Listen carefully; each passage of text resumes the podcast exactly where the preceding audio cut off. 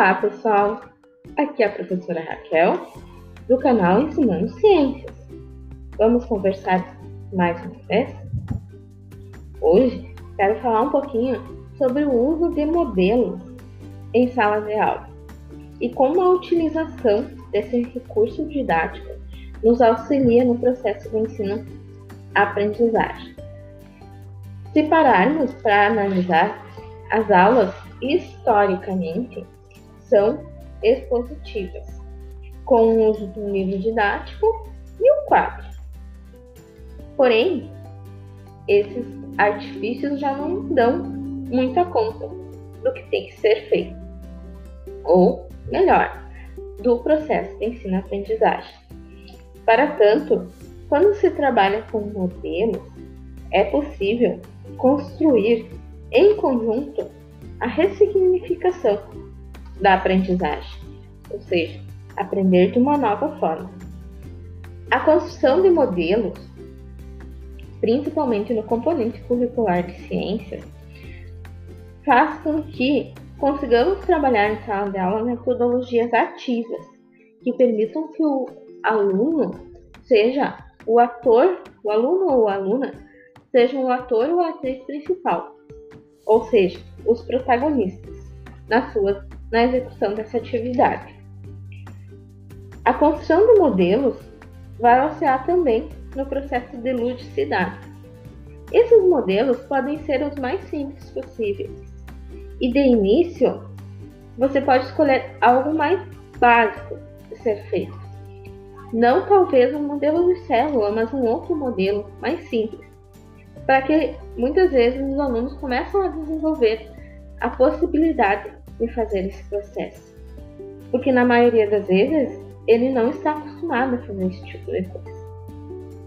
Portanto, fazer modelos ou ma maquetes vai fazer com que ele, de alguma forma, tenha que pensar naquilo que ele vai fazer, pensar em que materiais ele vai fazer e como ele vai organizar esses materiais para que fiquem de uma forma adequada e apresentável.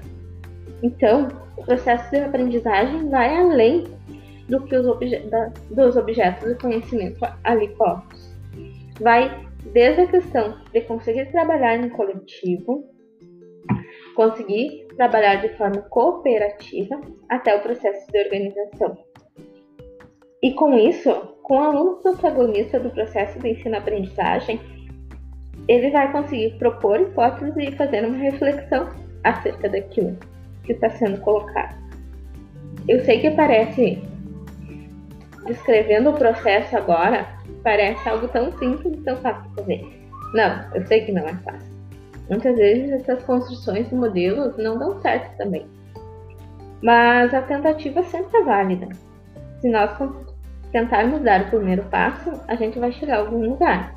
Se a gente não der nem o primeiro passo, não vamos chegar a lugar nenhum. Eu sei que muitas vezes na nossa escola não temos espaços adequados também para fazer a execução desse tipo de processo. Mas vamos usar a sala de aula então para fazer isso. Porque fazer algo diferente que foge da rotina do dia a dia vai também auxiliar no desejo e na vontade de conhecer e descobrir mais. Ou seja, no desejo e na vontade de ir além. Também, com o trabalho de maquetes ou modelos em sala de aula, podemos, de alguma forma, tentar fazer a decodificação do, do aquele conhecimento que está ali posto. Porque com um modelo nós conseguimos visualizar, conseguimos montar e manipular. Então tem vários fatores aí que auxiliam um processo de compreensão. E não é só simplesmente juntar um monte de coisa e fazer um modelo, uma maquete. Ah, esse modelo e essa maquete precisam ser pensados, precisam ser uh, estabelecidos como vão ser produzidos e a forma como vão ser produzidos. E vai ser algo concreto que os alunos vão produzir, vai estar presente na sala de aula deles. E isso pode sair da sala de aula. Isso pode espalhar as suas raízes pelo ambiente escolar. Esses modelos podem ser postos em qualquer lugar do ambiente, ambiente escolar. E as habilidades de cada um devem ser usadas, porque nem todos os alunos têm facilidade para fazer. Alguns vão ter facilidade para fazer um modelo em papel, outros vão ter facilidade para fazer um modelo em massa de biscuit, outros em argila, outros vão ter uma facilidade na pintura. O importante é que os alunos e alunas consigam se complementar, ou seja, cooperar para, para que juntos consigam fazer aquilo que está ali posto na sua frente. Então, esse desenvolvimento da habilidade é muito importante para o dia a dia, porque traz também consigo um trabalho cooperativo. E esse trabalho cooperativo vai vir junto com um aprendizado que seja significativo e importante para nós, como professoras e professores, e para nossos alunos e alunas. E não tem como negar que os recursos didáticos, sejam eles quais forem, vão estimular e vão auxiliar num processo de aprendizado, de ensino-aprendizagem que sejam mais significativos. E você, professor, no meio disso tudo, vai servir como um mediador, como um suporte, como um aporte, para que o processo consiga ocorrer da forma mais adequada possível.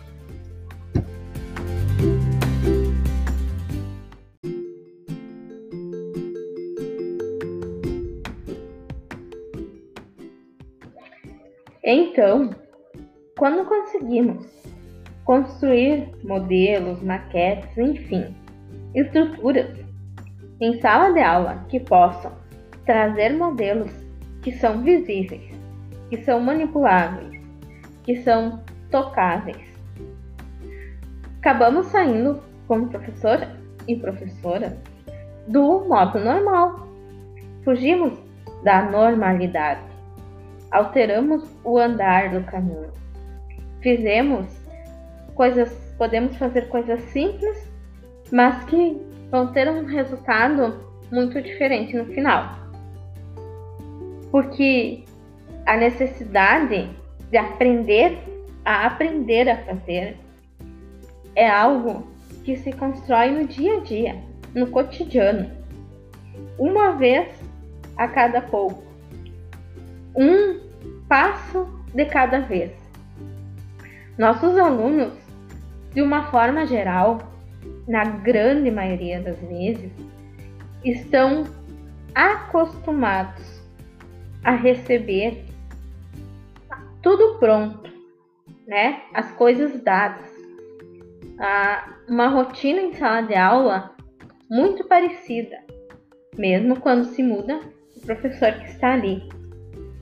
E quando se foge dessa rotina e traz eles como protagonistas e como construtores no processo de ensino-aprendizagem, vamos aos poucos ensinando a aprender a fazer, aprender a sair do zero e chegar no 100. E esse 100 não pode, não precisa ser algo muito uh, grandioso. Algo simples do dia a dia já é 100 quando isso não era feito ainda. Usar materiais recicláveis, coisas que estão dispostas, objetos que estão dispostos no ambiente escolar, na comunidade ao redor.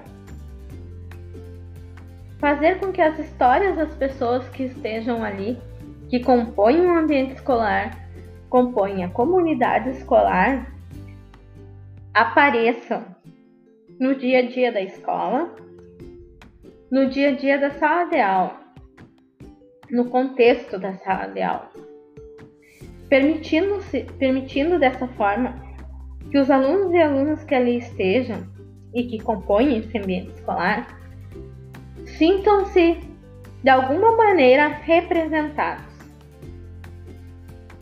eu não vou, na maioria das vezes, ter um microscópio à disposição numa escola de ensino público.